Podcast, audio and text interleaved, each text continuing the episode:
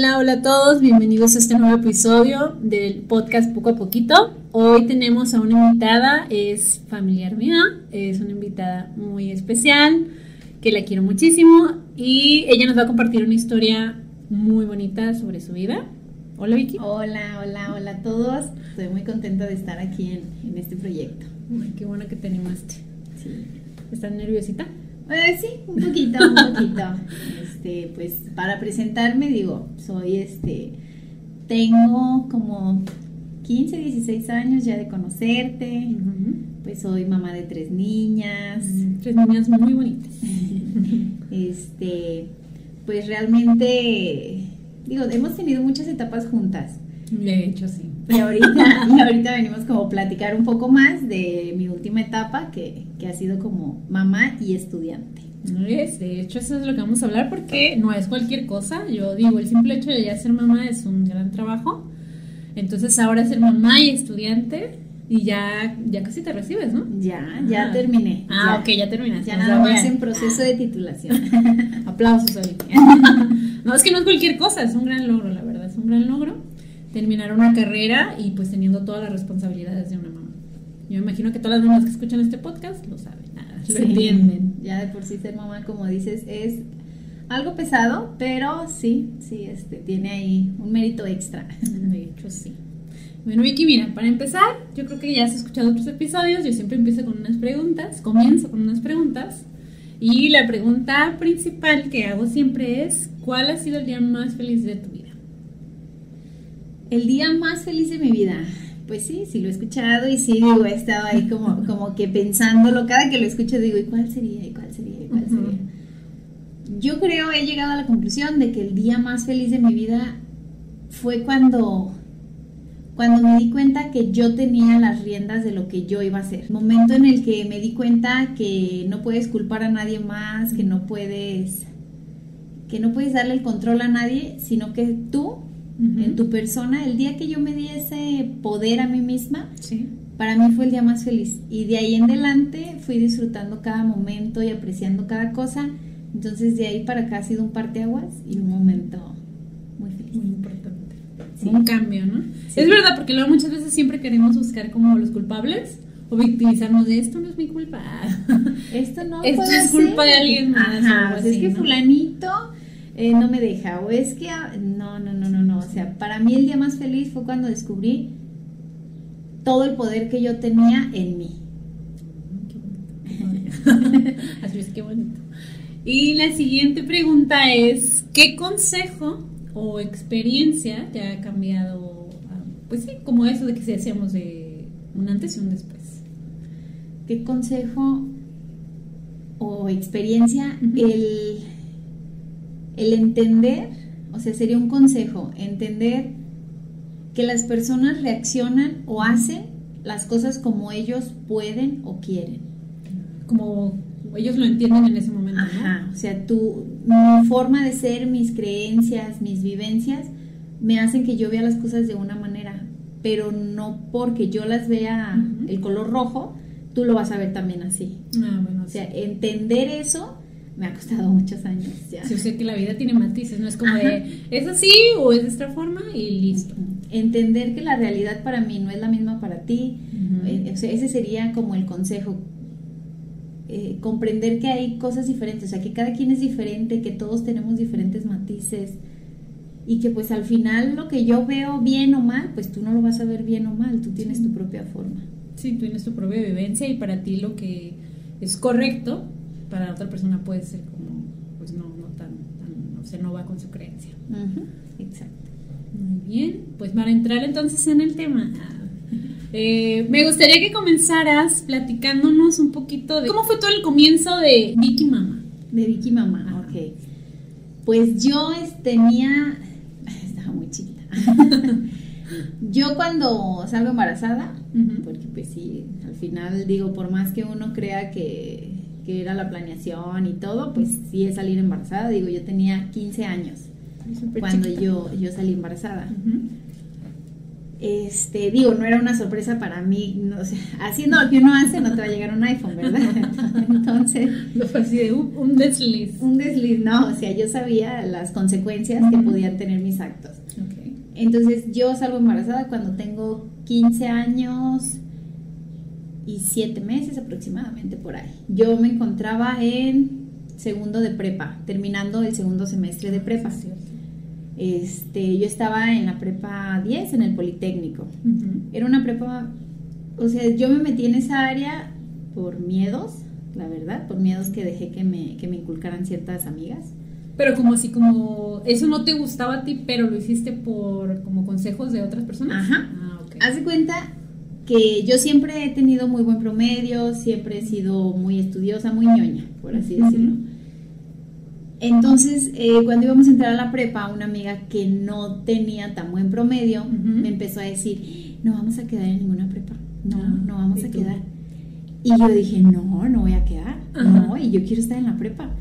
Entonces empezamos a investigar Ujú. y dentro de todo la- el catálogo que había teníamos la oportunidad de entrar al Politécnico en la Ah, prepa ok. 10. O sea, era como un, no, no perdían nada si...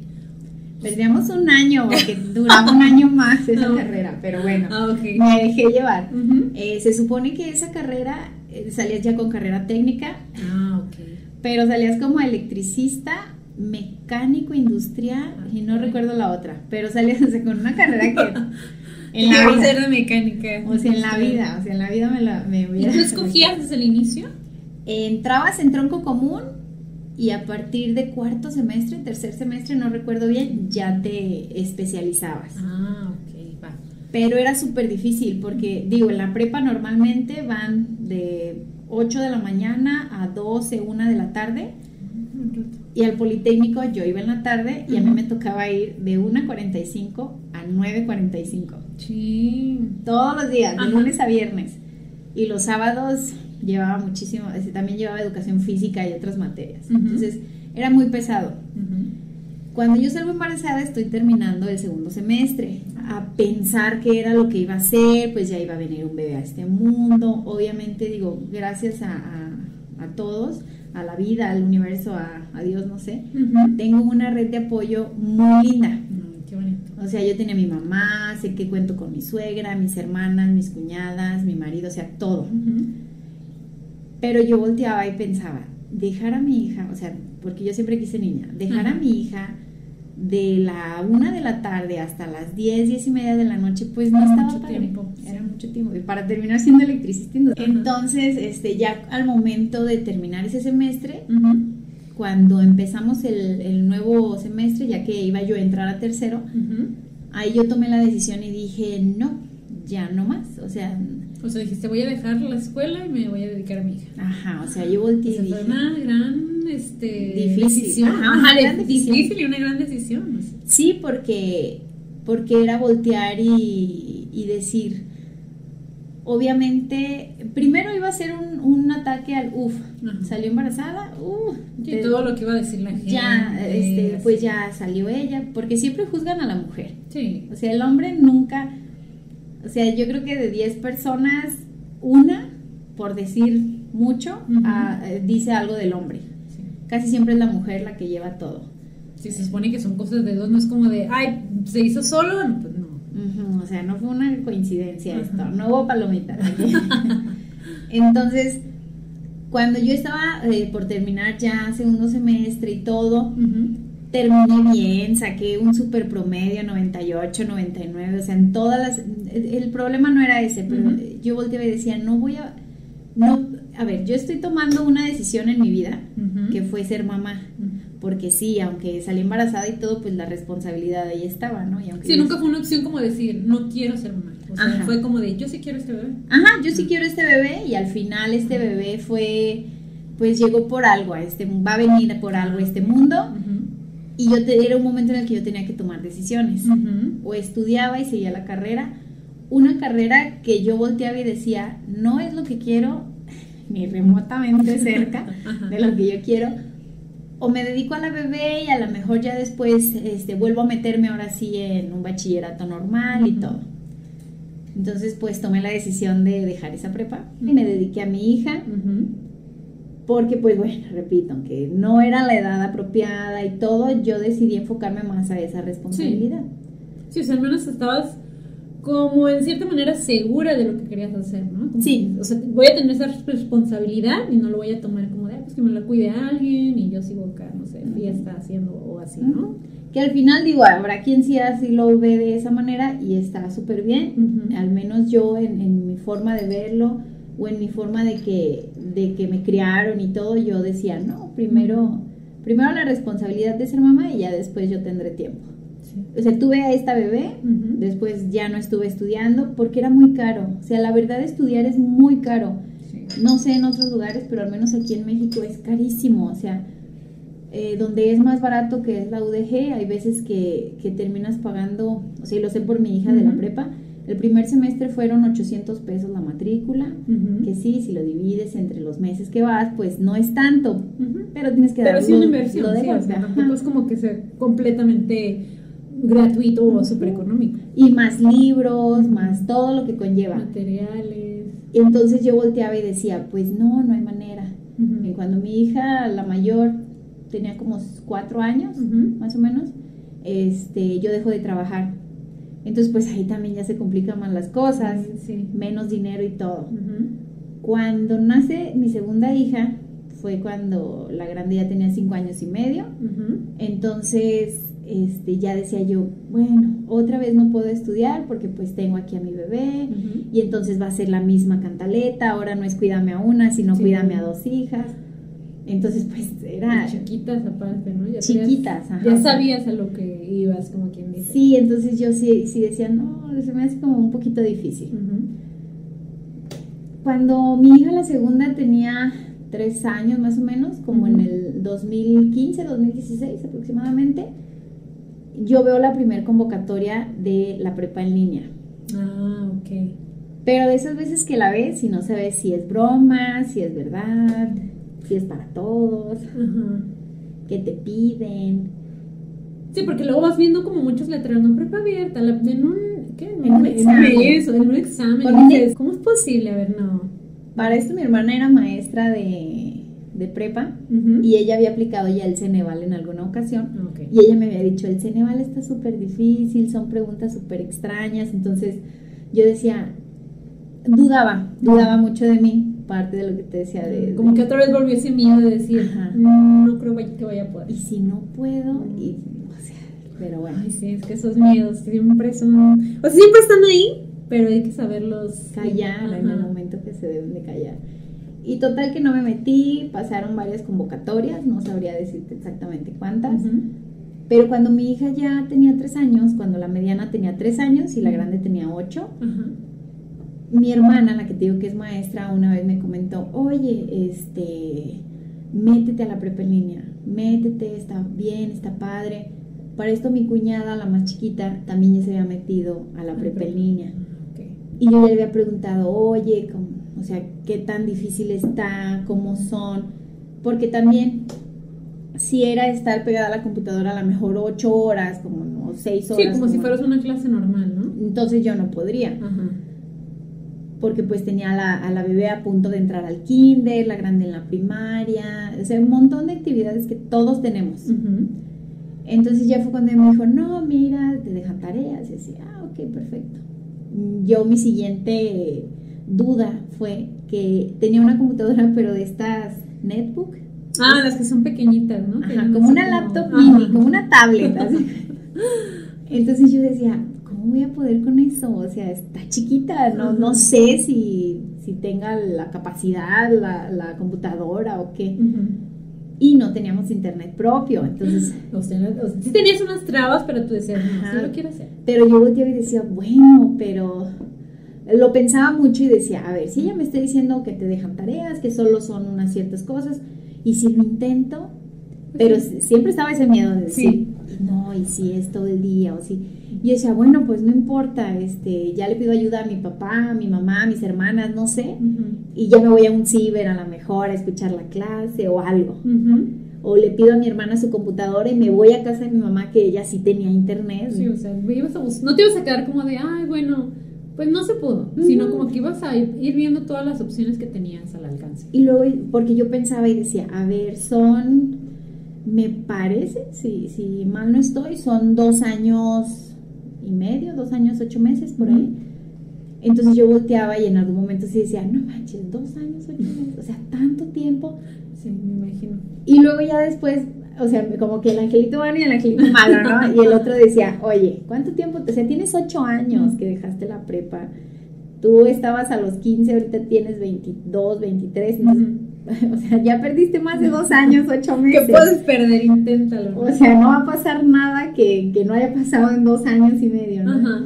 Entonces yo dije, ay, pues bueno, lo intento. Ujú. Empecé a hacer el registro, todo, y luego eh, te hacen un examen psicométrico y de conocimientos y de manejo de computadora. Y yo, Ah. No. Antes de que entres te hacen Antes un de que entre, ajá. Y si no lo pasas, no, lo no puedes pasas, ¿no? Si no pasas ese examen, haz de cuenta se abre la convocatoria. Ajá. Tú ingresas, este, te registras, mandas algunos documentos y después ya empiezan los exámenes, Ah, como de diagnóstico para saber en qué nivel estás y todo. Tuve otra traba aquí porque mi certificado de secundaria, yo soy Victoria del Carmen y mi certificado aparecía como Victoria Carmen. es, es- es molesto. Siempre una letrita, algo es. No, no se puede. No se puede. Yo mi certificado original de la secundaria, luego luego llega, o sea, vimos el error, lo llevamos ahí con las secretarias y ellas me lo cambiaron, pero nunca lo cambiaron en el sistema general. Ay, Entonces yo decía, Tienes el papel aquí, está. el papel. Hasta soy italiana, decía yo. Yo era Victoria. Entonces primero fue hacer ese trámite.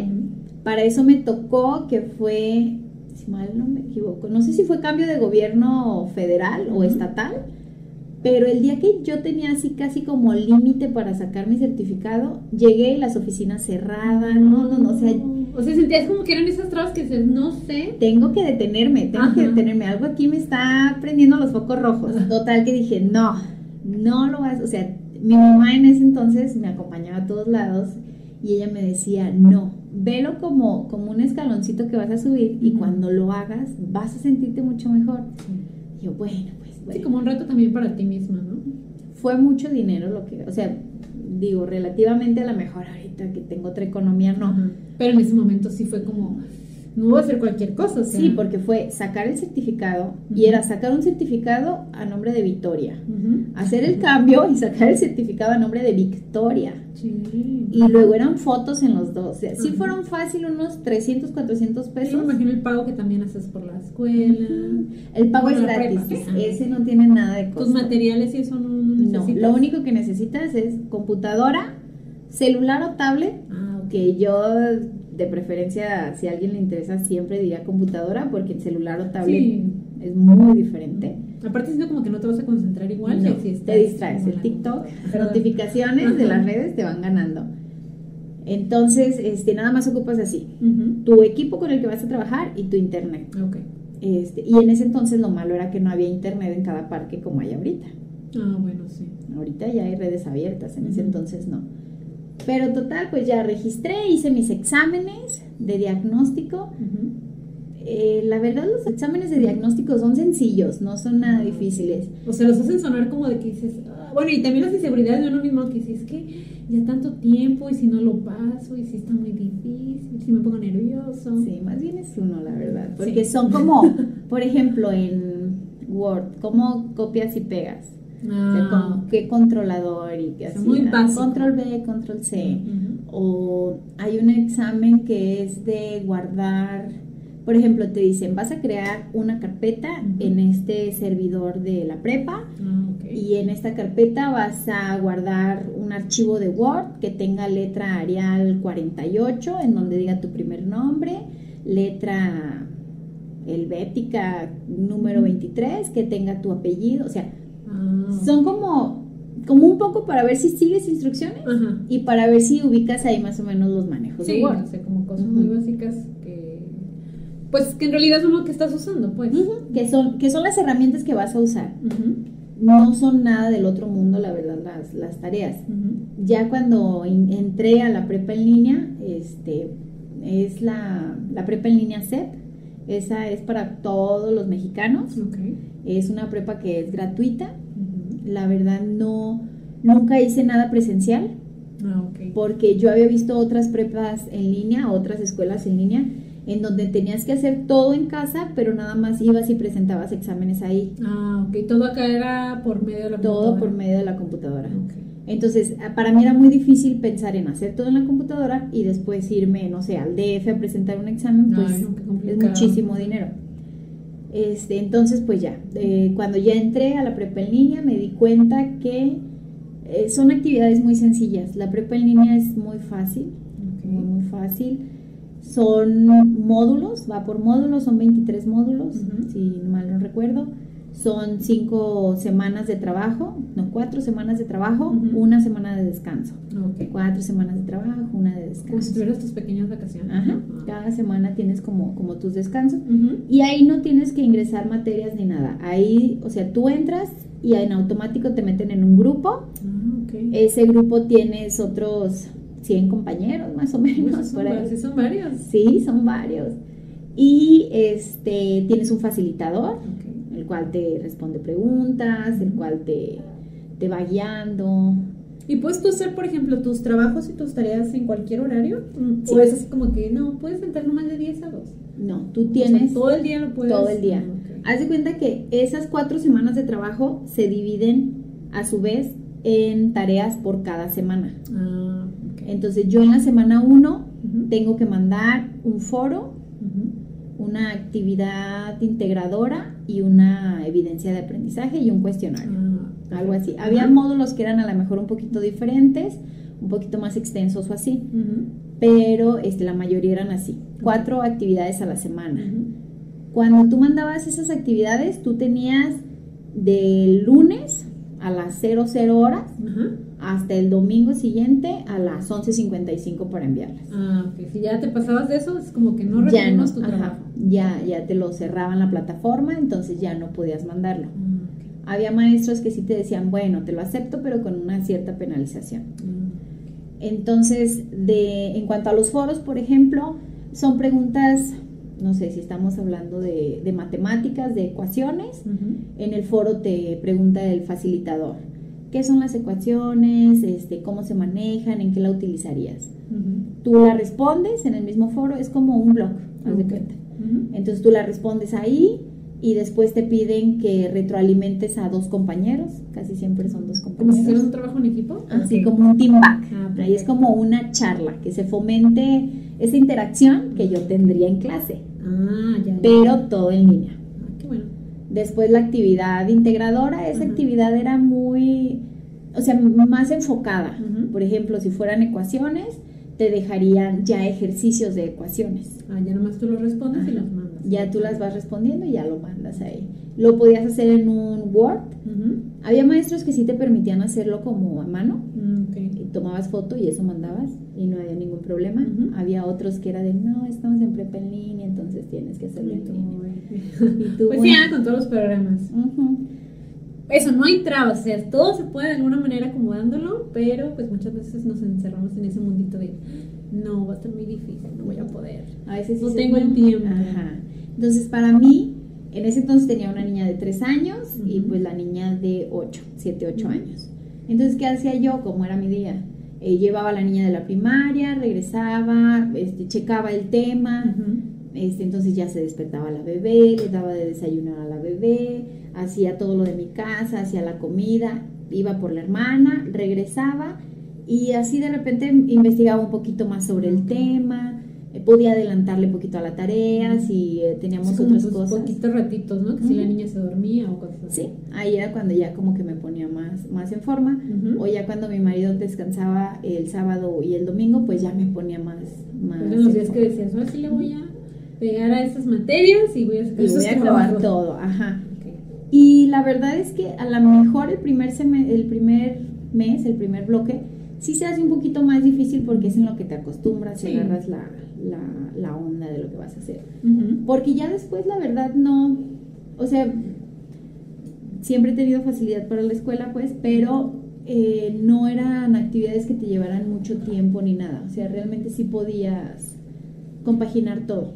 O sea, no eran abrumadoras como que dijeras, ahí esta actividad me va a llevar cuatro horas. No, en la prepa en línea la verdad no. Esa, yo parezco promotora, pero siempre les digo, no, inténtalo. O sea, es más el tiempo que pierdes viendo TikTok que a veces haciendo una actividad.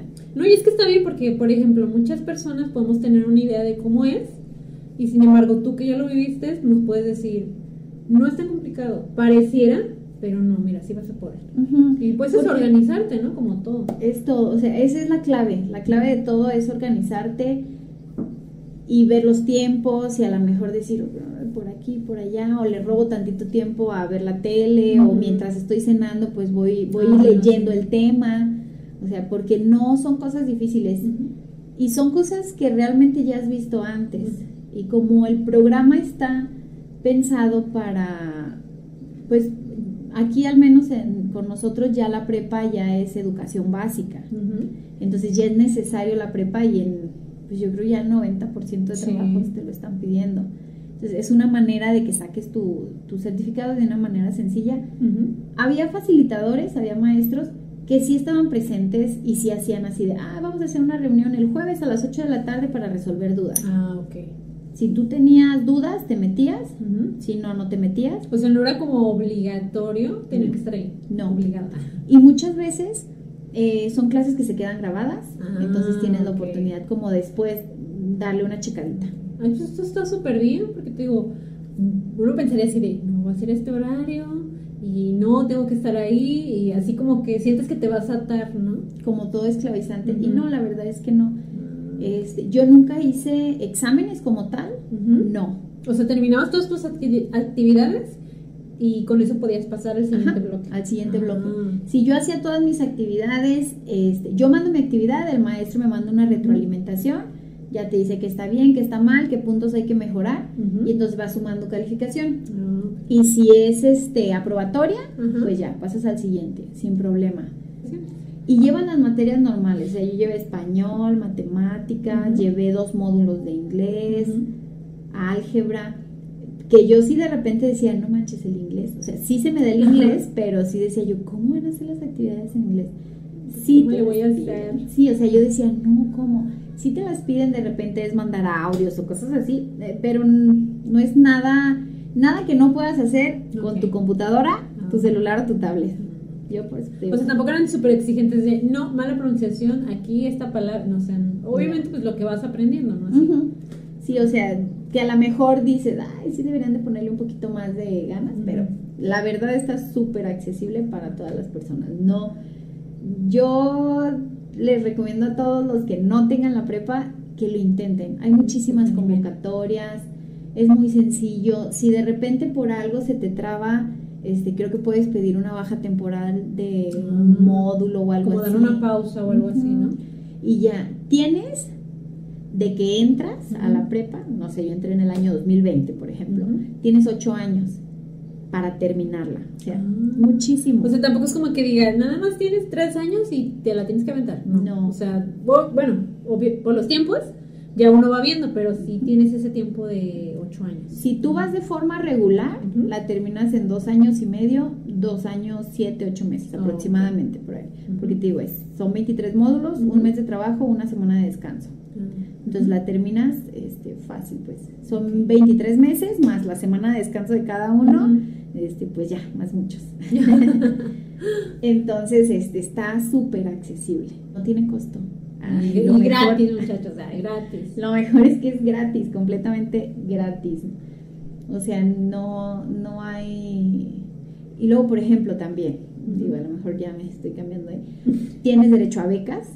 Ah, ok. O sea, de repente... ¿sí? ¿sí? o sea, yo, por ejemplo, en la prepa, eh, porque yo me enteré de las becas ya tarde, o sea, ya... no las, no las aproveché. Sí, porque al inicio te da pena. Mm, o sea, te voy a ser bien sincera, al inicio cuando tú le empiezas a decir a las personas estudia en línea, mm, mm. o sea, la gente hace esos soniditos que tú dices, ay, no, estará mal, en línea, pero ¿cómo? O sea, como que yo creo que lo ven como menos, ¿no? Como que no es, como que no es el esfuerzo. Fue muy fácil. Ándale, eso, no hiciste un esfuerzo y pues lo pasaste más como pasarlo por pasar. O sea, o sea, porque hay quien te dice, o sea, desde tu casa Ay, no, no. No, yo ocupo, yo ocupo compañeros, yo ocupo socializar. Y yo volteaba y decía, pues sí, a mí me encanta socializar. Yo, yo sería la más feliz en una prepa presencial, pero no tengo ni los medios económicos, porque pues al final sí termina siendo carito. Y deja tú lo que inviertes, por ejemplo, solo en la prepa. Yo como mamá tenía que invertir porque me las cuidaran todo. Porque no porque te las pide alguien es gratis. O sea, yo, mi mamá o así, pues tienes que llevarles comida, tienes que pagarle a la persona porque le estás quitando tiempo, ¿no? Sí. Y luego tienes que trasladarte los camiones, este tienes que, que pagar útiles. Y pues este. también todas las cosas de tu casa, ¿no? Que la luz, que la internet, que si te ibas al ciber porque necesitabas algo. Entonces sí son muchas cosas pues que... Y luego el estrés de repente de decir, ay, ya no alcancé a hacer la comida. Entonces, eh, a veces se demerita al estudiante en línea, sí. Hay estudiantes en línea que también yo he conocido que digo, ay, échanos la mano. no ayuden ustedes. Ayúdanos, por favor. Pero o sea, yo viví de todo, y más con la prepa. Con la prepa sí era así de, ay, no, pues no. ¿Y no puedes ir a la prepa de verdad? Pues como de no todos tenemos ciertas oportunidades, ¿no? por eso hay para todo. Hago lo que puedo con lo que tengo al final, ¿no? Y lo estás haciendo. Y lo estás haciendo, claro. O sea, estoy al final superándome. O sea, eh, y, no es porque sea necesario, porque si no tengo la prepa no valgo nada. No sino porque era un deseo personal. Sí, como una meta tuya. A ver. Y bueno, en algún momento, mientras estabas haciendo la prepa, eh, aparte del primer, bueno, como el primer módulo que dices que fue como complicado acomodarte, que tú dijeras, mm, no sé, creo que mejor lo dejo. Siempre. no, o sea, no siempre, pero sí de repente pasaban ciertas cosas en mi vida ah, que me hacían decir, híjole, no tengo tiempo ahorita. No tengo tiempo. Eh, por ejemplo, yo tenía un año, año y medio en la prepa, más o menos. Ponle, iba como a un tercio de, todo, de todos los meses. Sí. Cuando a mi bebé la diagnostican con un problema en el corazón, entonces yo me la pasaba en doctores. O sea, la única vez así como para otra cosa, ¿no? No, o sea, yo de repente volteaba y decía, no manches, no manches, o sea, ¿y aquí qué hago? O sea, porque tengo que llevarla al doctor, tengo que, ser mamá, tengo que este, la escuela, el kinder, las actividades, la primaria con la otra. Y yo decía, no, no lo voy a, o sea, mejor le pongo pausa. Y de nuevo tenía el angelito bueno, el angelito malo, y mi otra parte me decía, a ver, organizada ya estás, inténtalo. Si repruebas este módulo, no pasa nada. Pues Entonces yo volteaba y decía, sí, de verdad no pasa nada a mí me cuesta mucho, yo no puedo reprobar, esa es la verdad. Como que uno es, bueno, es lo que dicen, ¿no? Uno es su peor verdugo y se juzga de lo peor y dice así como de, ¿no? Sí.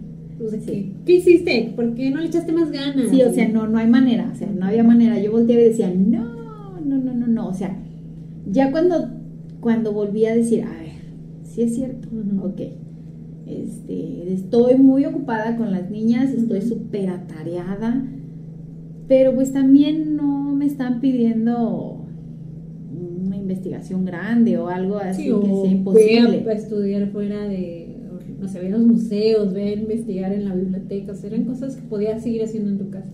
Entonces yo ahí sopesé y dije, a ver, si es cierto, si estoy pasando situaciones muy difíciles, porque en esos dos años, ocho meses aproximadamente que estuve, o sea, sí viví situaciones muy pesadas, personales, familiares, de todo, pero al final sopesaba y decía, ah, ok, muy bien, tengo que dormir una hora menos. O me tengo que levantar una hora temprano, una hora más temprano, o me tengo que dormir una hora más tarde, pero de que sale esa tarea, sale esa tarea. Porque se hace ahí los sacrificios, ¿no? Pequeños sacrificios. O sea, a veces yo volteaba y decía, pues sí quiero ir a esa fiesta del compañerito de la niña, pero pues no voy. O a veces yo tenía que decir, ¿sabes qué? Este, ma, no te voy a visitar porque tengo que entregar una tarea. O me veías con mi computadora. en la fiesta.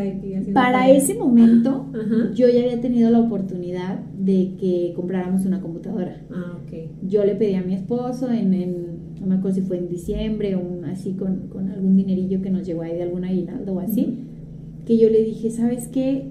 De verdad necesito una computadora más grande. La computadorcita esa netbook la troné. Así dio todo lo que tenía que dio dar. todo. Y más. que sí son muy, yo siento que eran muy como... Muy de juego, la verdad. Sí. Entonces, esa la tenías que tener conectada. O sea, yo la tenía que tener conectada porque ya no servía la pila. Sí. Este, para ese momento, cuando ya se ponían las cosas difíciles, ya teníamos internet nosotros Ah, y todo. Entonces, sí era como, como hay un poquito de, de ventajitas que llevaba. Pero sí, la parte más pesada, o de, dentro de la prepa, la parte más pesada fue cuando, cuando a la niña le detectan el problema en el corazón, que yo volteaba y decía, me volví a ver en la misma encrucijada que cuando dejé la prepa la primera vez. Ah, ok. Así como esa es una gran decisión y tengo que saber qué voy a hacer. Ahora no iban a ser un bebé, ahora era una niña que le diagnosticaron en menos de un año asma, problemas en el corazón, Ay, no. Pero no es una en cosa, la era piel. un combo ahí. no, era todo un combo, o sea, corazón, este, asma y problemas en la piel. Entonces, yo en, en 15 días tenía que visitar una vez al dermatólogo, una vez a la Ujú. clínica del asma, al médico general y al cardiólogo.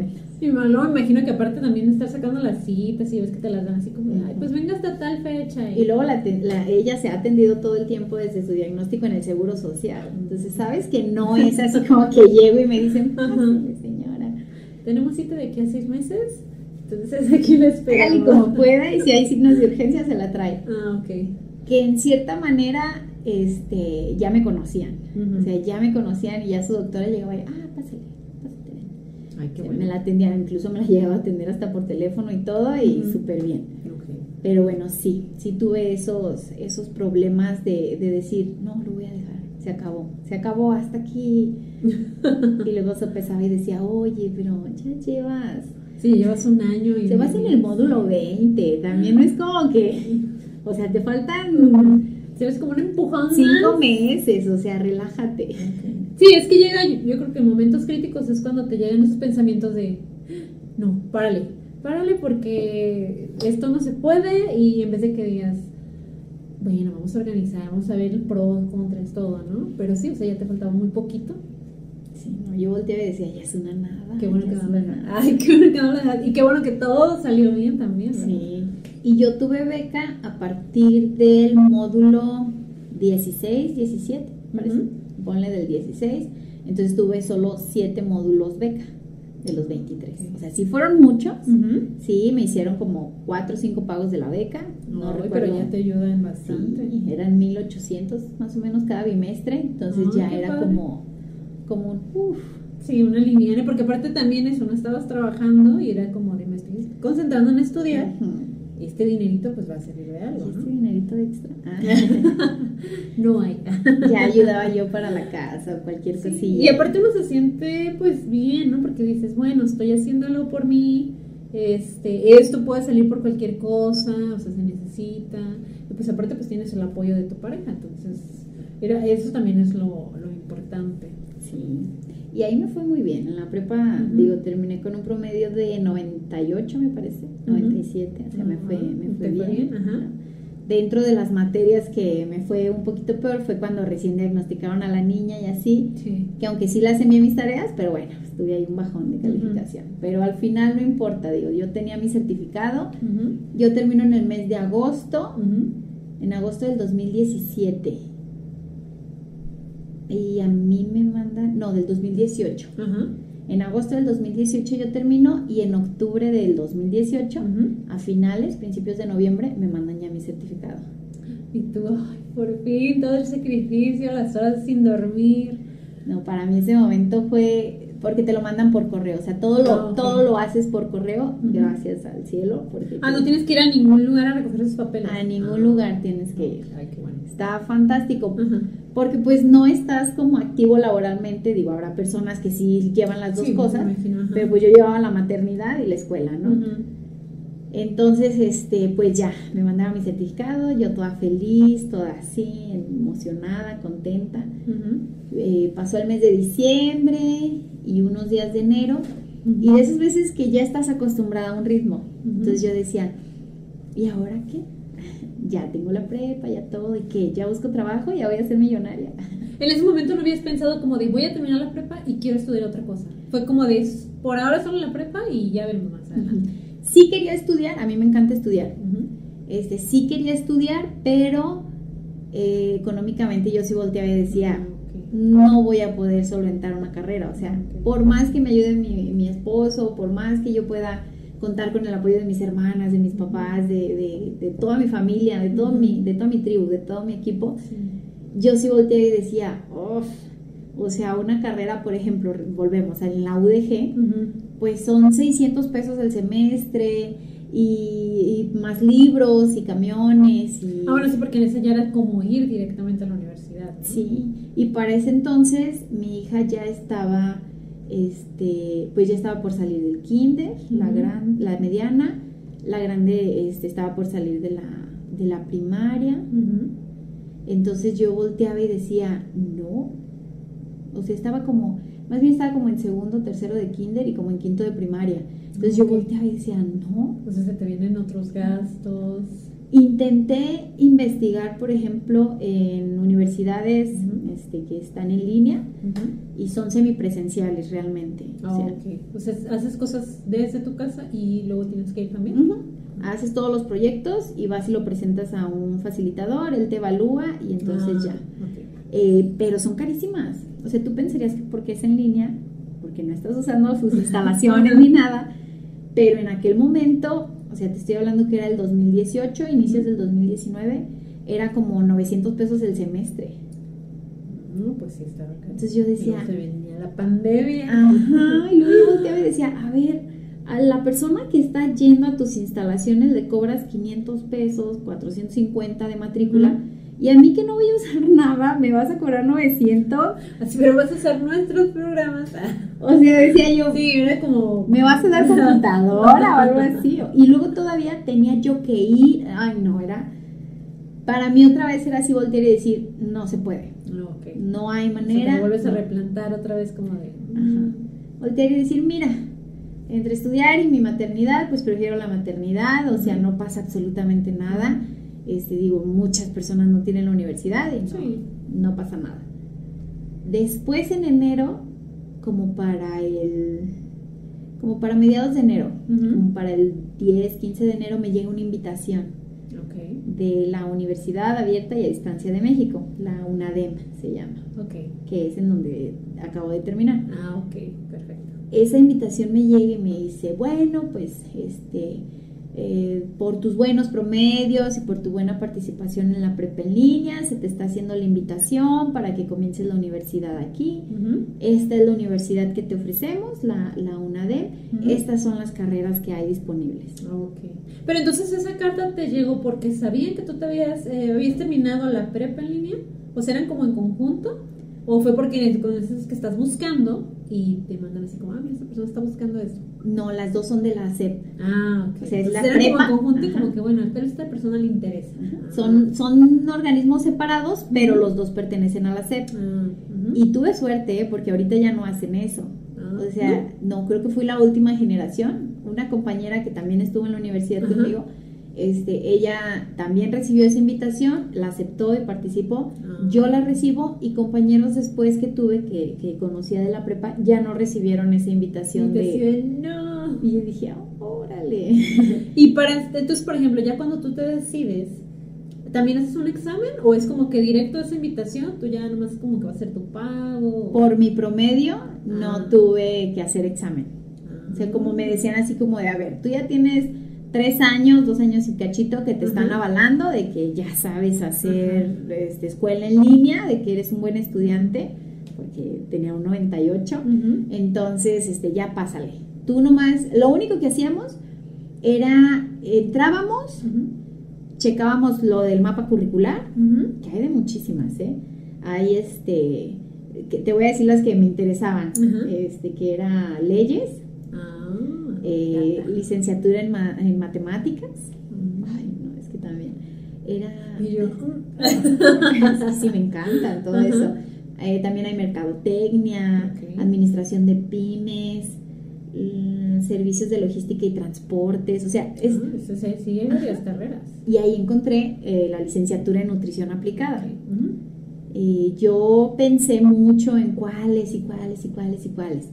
Pero lo mejor de la universidad y lo que me convenció, lo que dije yo, pues bueno, fue que es totalmente gratis. Ah, ¿También puedes obtener becas con la universidad? Ah. Sí, pero también al inicio este no te lo dicen, te dicen así como este que vas a terminar. Como que muy secreto todo. Eh, pero sí, ahí tuve beca en el segundo semestre. En el segundo semestre, segundo y tercer semestre tuve beca y después ya nos quitaron las becas para los estudiantes en línea, entonces ya no hay oportunidad. Y entonces ya bueno, una cosa es que te decidieras porque era gratis, pero ¿por qué te decidiste por nutrición? Por mi hija. Por Ajá, por la, por la del corazón. Porque este a ella se lo detectan en el 2016, 2017, me parece. Este, 2017, en marzo del 2017. Entonces a ella cuando se lo detectan, pues no crecía, no crecía. Ella siempre fue una niña muy chiquita. Sí, me acuerdo que estaba bien chiquita. Era una cosa petit. Sí, pasaban los años y súper chiquita. Y seguía exactamente igual. Este, y incluso hasta antes de la operación era una cosita petit. Y con ella a mí me decía el cardiólogo, este, necesitamos subirla de peso, necesitamos subirla de peso para poderlo operar. Se intentó por medio de un cateterismo de la pierna, eh, no se pudo, entonces era cirugía corazón abierto. Ay, sí me acuerdo de esos tiempos, muy... En, muy, muy no, y muy tensos, ¿no? Porque Pues no es fácil. Casi me divorcio. si pasaron mil cosas. Perdí amistades, perdí familia, perdí todo en ese tiempo, o sea, todo, todo, todo es una prueba muy fuerte, muy fuerte. Y cuando ya estamos, digamos, o sea, que le hacen el cateterismo y me dicen, no la podemos, este, no se puede reparar por aquí, necesita hacer operación. Me dicen que necesita pesar un mínimo de 15 kilos. estaba bien flaquita. Sí, o sea, para esto la niña ya tenía 5 años y medio, casi 6 años pesaba 11, 12 kilos, o sea, estaba muy chiquita, muy, muy chiquita. O sea que tenías que llevarle también, aparte de que subiera los kilos, como una dieta especial. Ajá. Ah. Una dieta como para un niño cardiópata que, que no tensara más su corazón, mm. eh, alimentación saludable. Entonces yo empecé a ir al nutriólogo yo, porque no encontraba nutriólogo pediátrico. Es como medio difícil. Que ahorita que ya estoy en este mundo sé que no, pues, pero en este momento mi, mi, círculo era muy cerrado. Entonces empecé yo a ir a una nutrióloga este, que, me encanta y, me enseñó a amar la nutrición, la verdad. Entonces ella me daba dieta a mí y ella me daba consejitos para la niña. Entonces a través, porque yo investigué y yo checaba y yo decía, a ver, ¿cómo le puedo hacer para que ella? Para esto, digo, a mí siempre te digo, me ha encantado la escuela y cuando yo detecto que la niña está enferma del corazón y todo, yo aprendí todo. O sea, yo parecía una, una residente. Tengo que aprenderme, memorizar todo. O sea, sí, porque pues era, ¿cómo se dice? Súper importante y tenías que ser muy puntual con todas las cosas que le ibas a dar, ¿no? Y yo, la primera vez que fui al cardiólogo, y el cardiólogo habló, y para mí fue como si me hablara en, no sé, en chino. ¿Qué dijo? Yo volteé y dije, no, no puedo yo permitirme no saber de qué están hablando. Yo, es, que uno... No, bueno, es importante. Ajá, o sea, yo decía, yo tengo que saber o sea, tengo que entender lo que él me dice. Entonces yo, yo parecía residente de cardiología, ¿eh? Yo, yo agarraban a la niña, le empezaban a revisar, yo veía el eco y decía, no, es que ahí esta vena no debe, o sea, todo así. ¿En algún momento te pusiste, bueno, imagino que sí, a leer cosas referentes a, o sea, sí te investigaste completamente Miles de libros, o sea, no, no, no tengo una cantidad. O sea, yo veía desde el punto de partida hasta sus 20 años de mi hija. Y, todo, y, así como el Doctor Strange, en he visto 14 millones de puntos. Así yo, o sea. Todo lo posible. Todo lo posible. Porque yo decía, lo que a mí me mataba era la incertidumbre o no tener el control de lo que podía pasar. Y era una situación en la que no iba a tener el control. O sea, nada dependía de mí pero lo que podía hacer era saber a qué se referían las personas. investigarlo. Entonces para mí eso era importantísimo. Entonces empecé a investigar, investigar, investigar. Este, caí en que la nutrición era muy importante porque, no sé, un niño normal eh, utiliza 100 calorías al día, pero un niño cardiópata utiliza 140. Mm, O sea, es una prox, pues. Ajá. Pero entonces yo decía, si yo estoy nutriendo a mi hija como una niña de 100 calorías y ella necesita 140, pues entonces necesito aprender Sí, sobre cómo alimentarla. Ajá, entonces yo decía, por eso no crece. Y sin tener conocimientos, como a lo mejor los tengo ahora en nutrición, este, yo volteaba y decía, no, es que, porque la niña no paraba de comer, comía todo el día, todo el día, todo el día, todo el día, y comía saludable, o sea, casi no comía dulces, fruta, verdura, todo te comía. Entonces yo decía, ¿por qué no sube de peso? ¿Por qué se le vienen hemorragias, hemorragias de la nariz? ¿Por qué todo eso? Entonces yo decía, no, Hay algo no". ahí. Cuando a mí se me presenta a la universidad, este, en enero del 2019, y después caí en que había licenciatura en nutrición aplicada. Y recuerdo que fue así un, hmm, ¿será que la vida me lo está poniendo de frente? ¿Será Una que señal o algo. será la señal que he pedido de cómo puedo ayudar a la niña? O sea, porque digo, sí teníamos nutrióloga y todo, pero yo, yo no, no me gustaba no saber qué pasaba. Total que pues ya, este, mi, de- mi decisión fue, pones tres opciones, este, licenciatura en nutrición, licenciatura en matemáticas y licenciatura en derecho. Ok. Mi mamá pegó el grito en el cielo. ¿Con cuál? No- nutrición. Ah, ¿por qué? ¿Cómo que nutrición? ¿Qué es eso? Y yo, pues sí, mamá. Es como si le hubieras dicho que vas a estudiar artes o algo Haz así. de cuenta, ajá, o sea, es más, si yo le hubiera dicho, mamá, este, me voy a ir de vagabundo, ay, qué bueno, yo, nutrición. Ay, no. Entonces fue difícil, o sea, Ajá. Porque era, mm, la gente alrededor te decía, nutrición, ¿cómo que no? Y yo, pues sí, y yo le decía a mi mamá, mi lógica me lleva a decir, si la niña tiene una necesidad y no se alimenta bien, pues entonces tengo que aprender cómo alimentarla. Pero nutrición, ¿eso de qué te va a servir? Y yo, y yo De mucho, mamá, hasta para uno mismo. Ajá, entonces yo le, porque me decía, ¿de qué vas a trabajar? Y yo decía, pues de lo, pues no necesito trabajar, le decía yo, o sea, yo quiero estudiar esto porque esto me va a servir para mí, para mis hijas, para mi familia, para ti, o sea. Sí, para en ese momento lo veías algo más personal que decir, ah, pues ya me veo trabajando en tal lado o así, ¿no? o sea, yo decía, ahorita es lo que necesito. Y así he estudiado un montón de cosas, o sea, no, no necesariamente una carrera, por ejemplo, pero pues estudié repostería, estudié, o sea, sí. varias cosas que he estudiado como para saber más. Entonces yo decía, Sí, porque tienes esa curiosidad de decir, ¿cómo se hacen estas cosas? Y yo me quiero hacer estas cosas. entonces yo decía, a ver, si a mí me están diciendo ocupa pesar 15 kilos y la pues la nutrición tiene que ver algo aquí, tiene que ser importante, ¿no? Sí. Empecé las clases y me acuerdo que, que nos dijeron, este, nos dijeron, eh, eh, para el 5 de febrero ocupas mandar tu primer tarea y si no ya no te la reviso y yo, ¡ah! Y yo, ok, aquí es diferente. Cuando entro a la universidad me doy cuenta que es un sistema similar pero diferente. Ah, ok. O sea, sí, nada que ver con la prepa. No. Eh, por ejemplo, en la universidad, al menos en la carrera en la que yo estuve, que es licenciatura en nutrición aplicada, hay otras que se manejan diferente por módulos, pero esta se maneja por semestres. Mm, ok. Eh, la carrera en el tiempo regular son ocho semestres, con seis materias cada, un- cada semestre, y los últimos cuatro semestres llevas prácticas.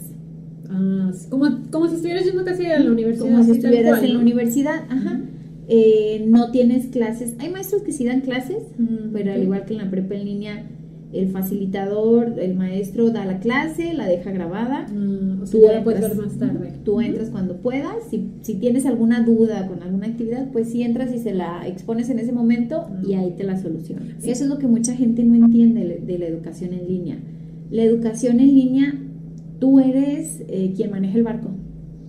Tú decides si pasas por encimita todo con el conocimiento mínimo o si de plano agarras un submarino y te metes de fondo. Mm, ok. O sea, tú eres quien marca tu aprendizaje.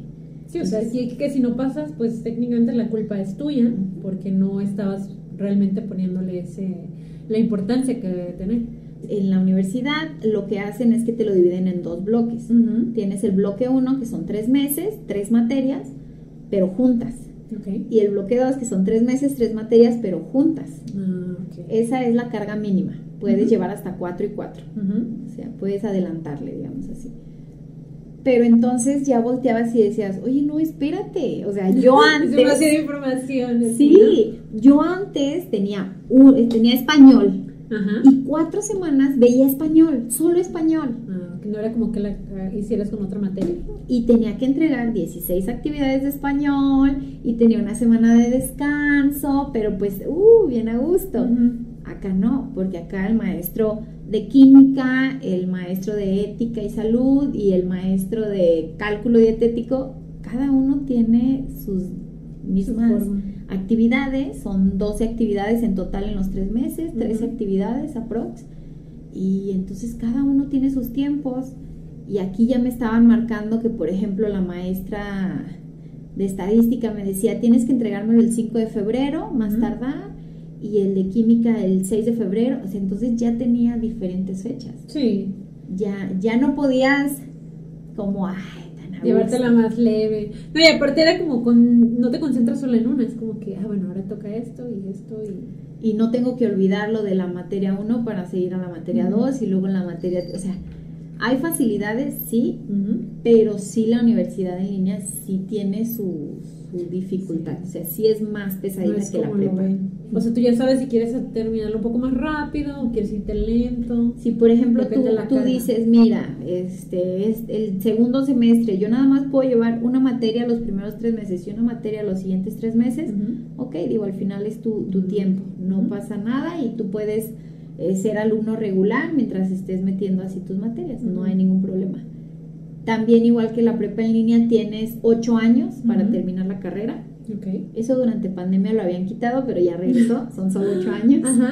Si lo haces de forma regular, seis materias por semestre y en los últimos cuatro, meses, eh, cuatro semestres tus prácticas, la terminas en cuatro años. Si repruebas o dejas las prácticas al final y así, pues te puedes extender muchísimo tiempo. Pero no tiene que pasar de ocho años. De ocho años no. ¿Cómo te fue entonces, cuando se vino la pandemia, porque todavía estabas en la universidad. Sí, estaba eh, por comenzar el tercer semestre. En el segundo semestre, antes de la pandemia, en septiembre del 2019, operaron a mi hija del corazón. Ah. Ahí fue un momento donde dije, la voy a dejar, se acabó. otra vez. Otra vez te pusiste esa... Sí. Pues sí, otra vez esas decisiones. Y más porque me di cuenta que estaba embarazada. sí, sí. Entonces yo siempre he dicho que la vida son ciclos. Ajá. Son ciclos.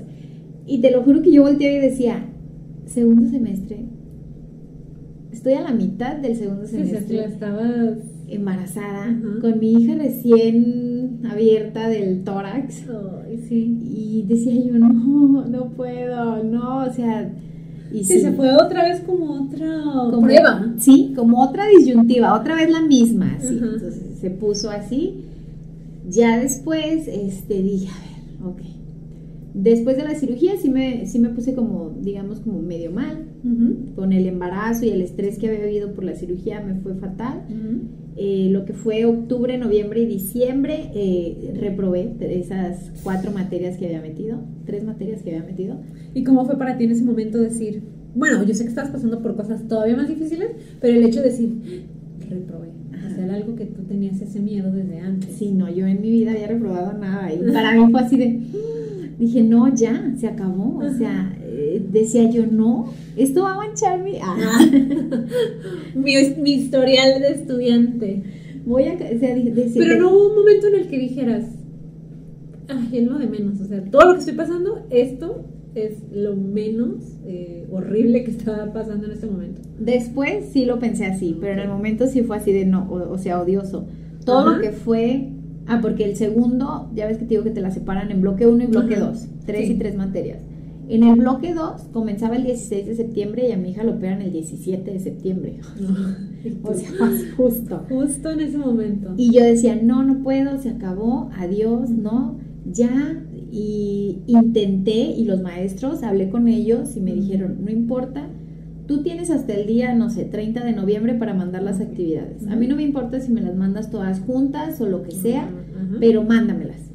Y entonces yo volteé y dije, no, no, o sea, no porque, y lo intenté, lo intenté, pero no se pudo.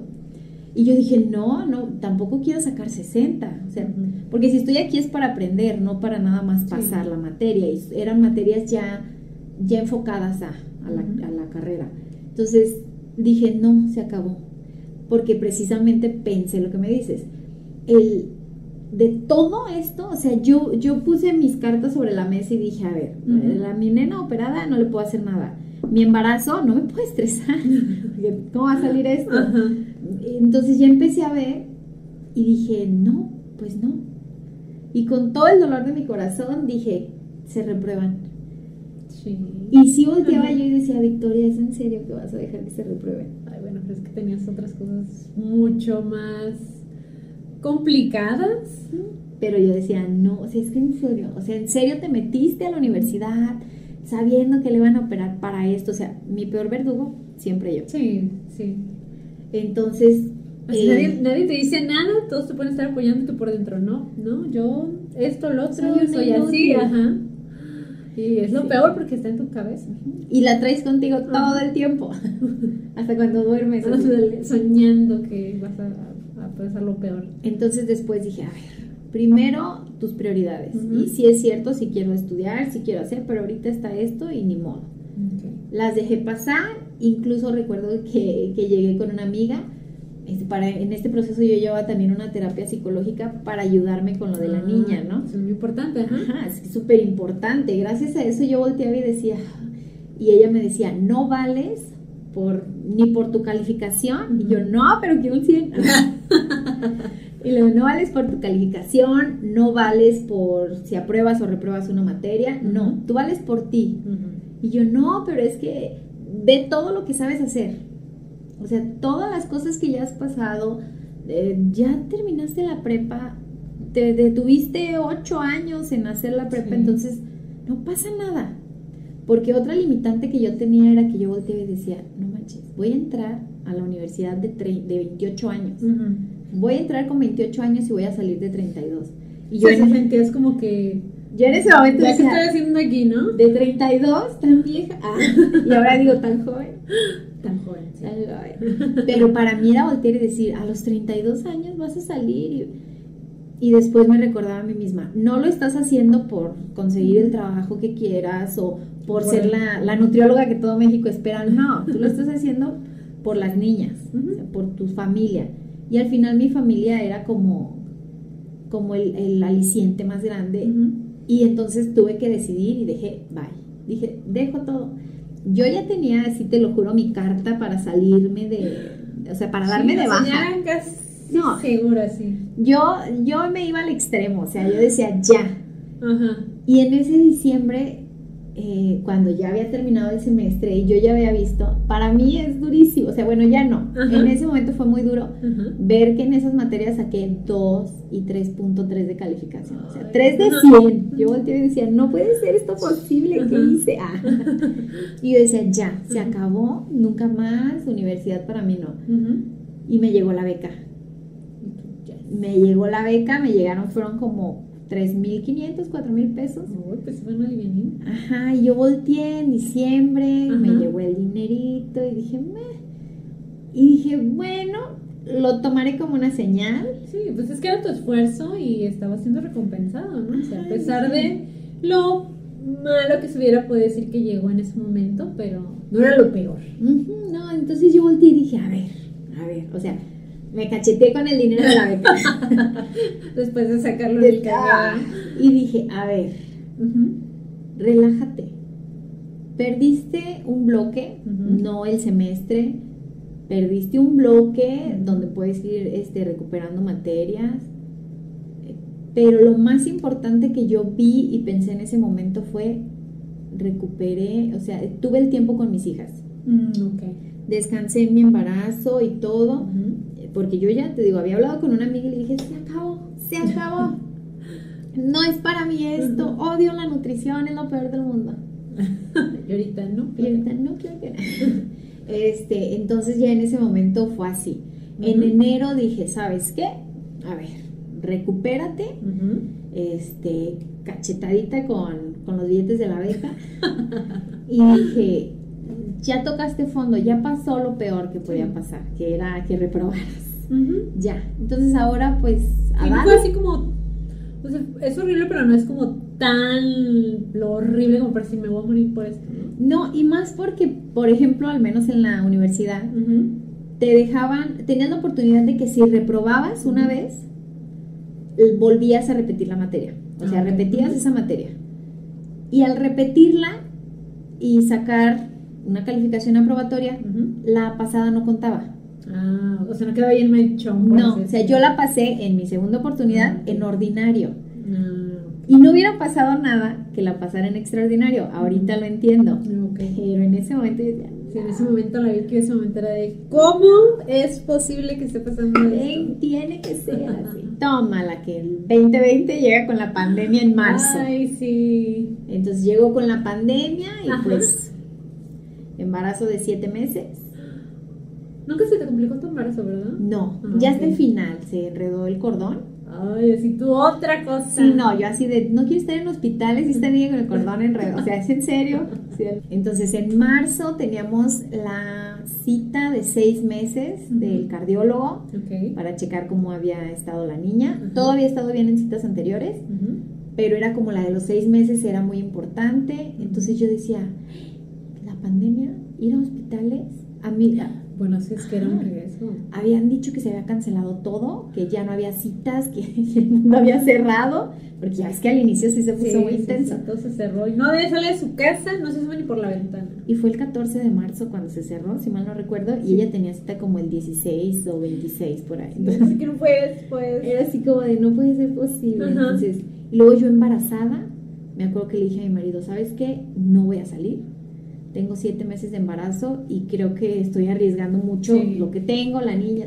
Él la llevó Sí, a la aparte cita. también por la condición que tenía ella, ¿no? Sí. Estarla llevando.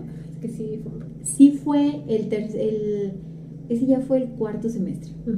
Ese ya fue un poquito más estresante porque ya tenía como muchas cosas de mamá de un casi recién nacido, porque ella nace en mayo y yo regreso en julio a la escuela. Sí, ajá. Entonces era un recién nacido ahí, la bebecita, que necesitaba tiempo y todo. Entonces yo me empecé a desvelar mucho. No, ok. Me desvelaba muchísimo. muchísimo. Yo estaba agotada todo el día. Yo estaba de mal humor todo el día y yo volteé, vi y dije, no, o sea, ¿sabes qué? Voy a pedir un semestre de descanso porque no se puede. Fue No cuando puedo. llegó como otra vez eso de. Bueno, no pensaste salirte, pero sí fue como una pausa. Ajá, dije, ya, ya, ya dije, no lo he dejado en los peores momentos, no lo voy a dejar ahorita, Ok. pero sí voy a tener una pausa. Entonces yo así de, no, ya, se acabó. Para esto, este, hablo con, en, en momentos así que hasta de enojo, peleas con el marido y todo. Ujú. Y ya él me dice, ¿sabes qué?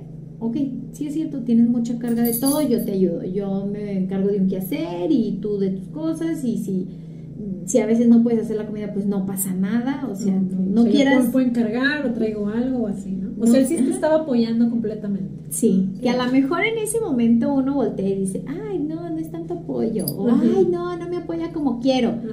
Que es a lo, a lo que te decía del consejo. O sea, él hace lo que él, lo que para él está bien hacer, que a lo mejor a veces no encaja con lo que para mí estaría bien, pero después ya volteo y digo, a ver, contrólate, o sea, volteo y digo, no pasa nada, o sea, él está haciendo las cosas, Sí, porque a veces queremos que. Bueno, pensamos que la gente hace las cosas como nosotros nos imaginamos. O y igual no que es así, nosotros. y no es así, y eso...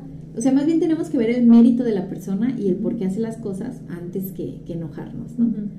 Pero pues total, él me empezó a ayudar muchísimo más en la casa, las niñas eh, su- siempre han sido súper independientes, entonces no tenía yo problema por eso.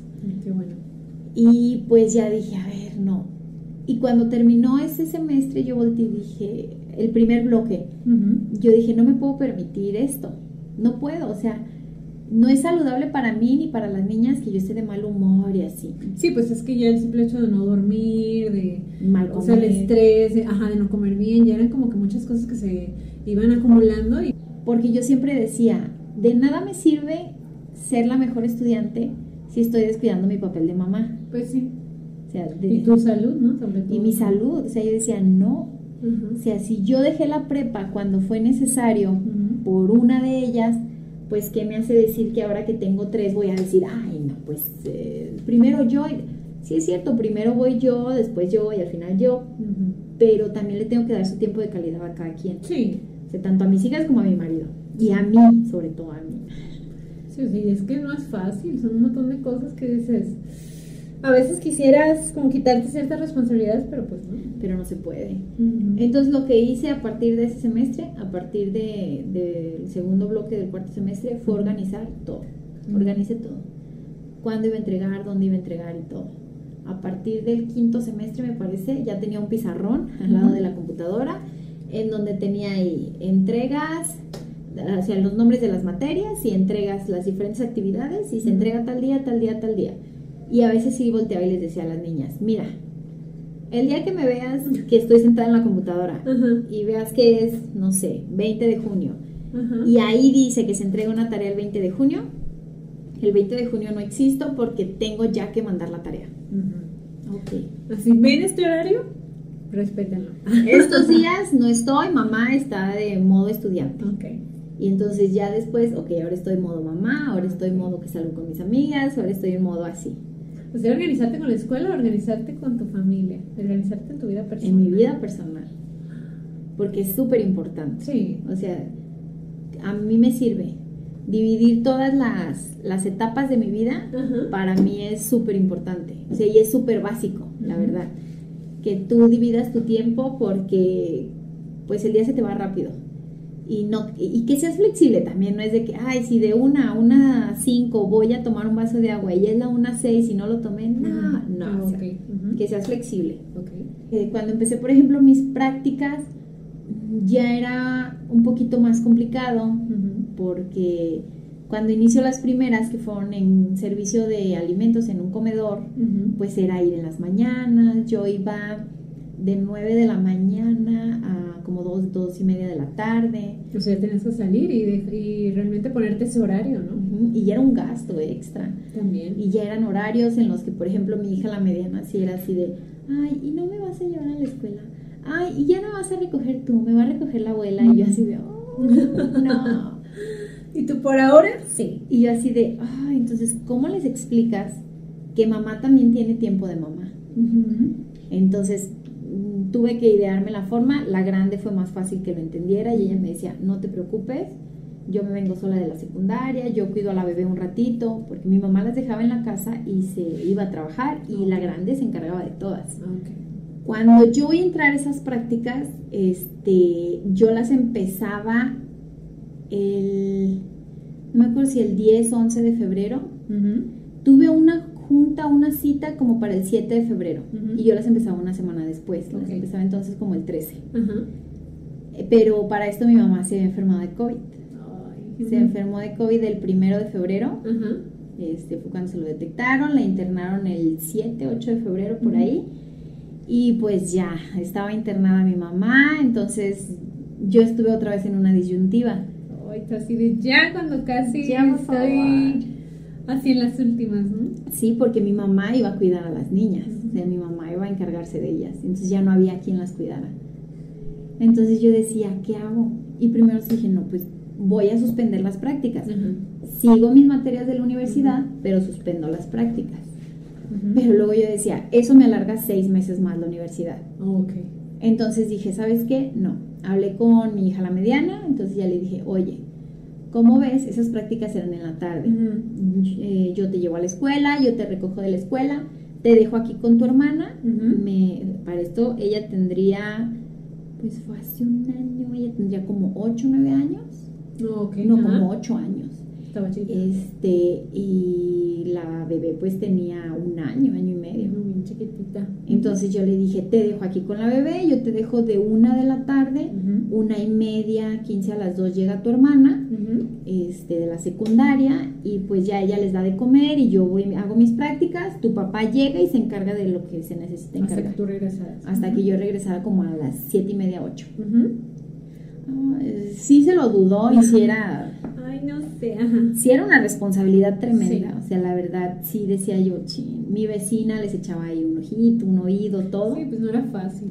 Pero yo volteaba y decía, y sí, sí lo hablé con ella y sí le dije, sé que no es lo mejor, pero mamá necesita eso, le decía yo, mamá necesita esas prácticas y todo, y, si tú me dices que no, pues no lo hacemos. Ah, me dice, no, pues está bien, mamá.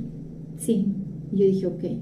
Con la consigna de que en el momento en el que me dijera que no, paraba las prácticas y seguía la pura universidad, la parte teórica. Entonces, sigue todo, se va viviendo el proceso y así, pero para el 22 de febrero muere mi mamá. Entonces, eso pues, sí complicó ahí un poquito las cosas. Sí, todo, y aparte pues hasta... Emocionalmente. emocionalmente te quiebra. Sí, entonces el 22 fallece en la noche, el 23 es el velorio, la misa, todo esto, este, y el 24 yo tenía en el servicio, en las prácticas, tenía un curso importantísimo de antropometría que nos iban a dar, que es básico en la nutrición. Entonces yo me acuerdo que yo fue así de, uy, porque yo decía, si le digo a la maestra, falleció mi mamá, obviamente me va a decir que puedo faltar, que no hay problema.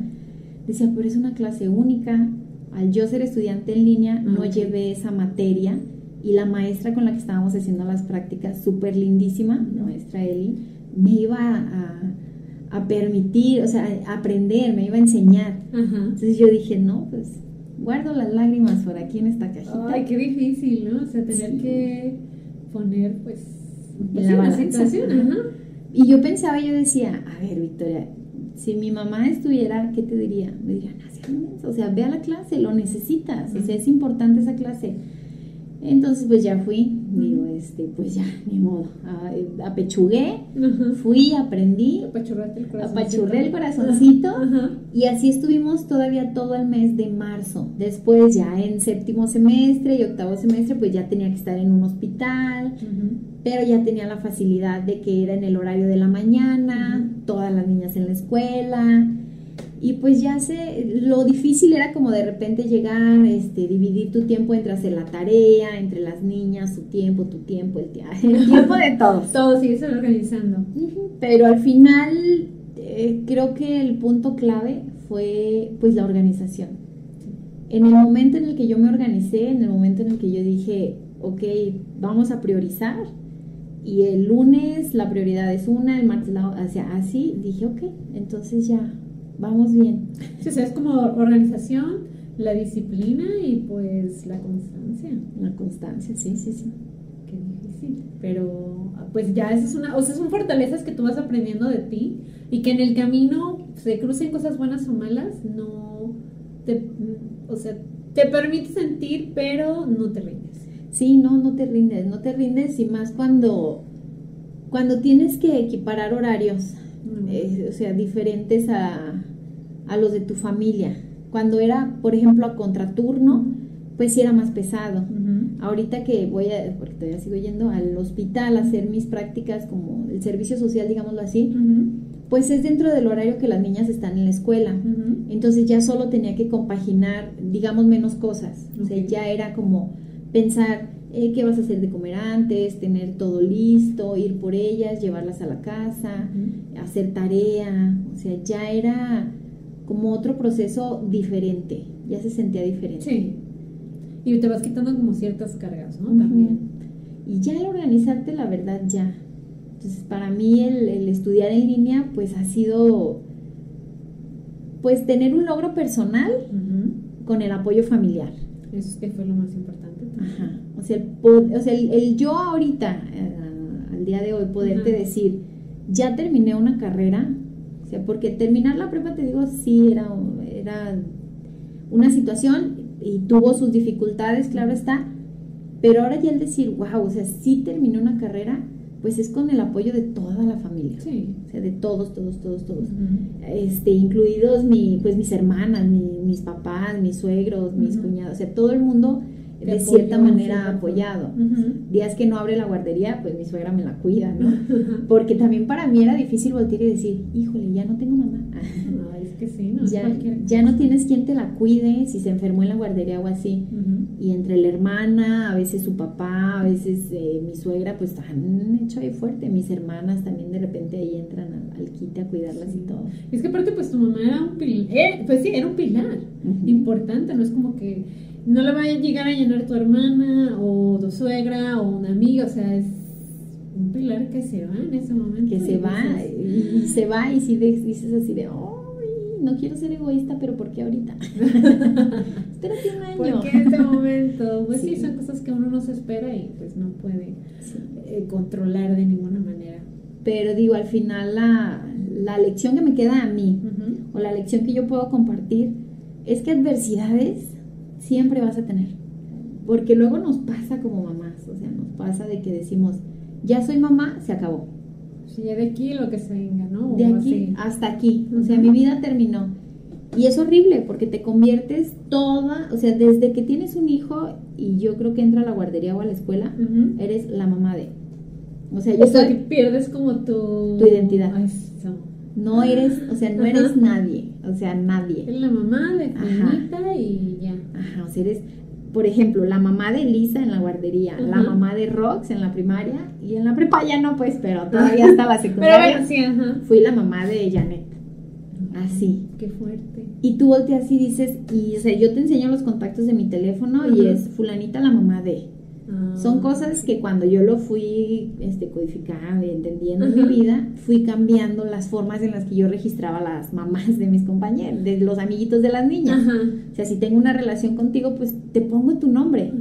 Porque esa pérdida de identidad como mamá sí es muy difícil. Sí. Muy difícil, es muy fea. Es, es, es, es, es voltear y decir, entonces ya no valgo nada. Ya han llegado personas que me han dicho, ¿y para qué estudias si ya tienes hijos?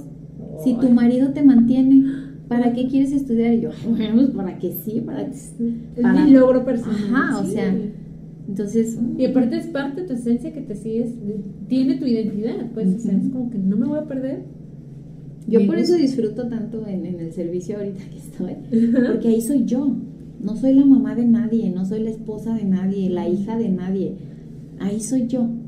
Porque eh, luego se te da que con la pareja todo se empieza a hablar de dinero, de, ay, de la cosa de las niñas, de la sea, casa. ajá. Entonces, el haber logrado ah, lo de ahorita, o sea, Ujú. sí es un logro personal con un apoyo inmenso familiar, o sea, es, es tremendo, pero a su vez es como, al menos a mí, no tiene que ser así para todo el mundo, para mí es como darme un, wow, sí pude, o sea, como, como un, a mí, para mí, un estatus.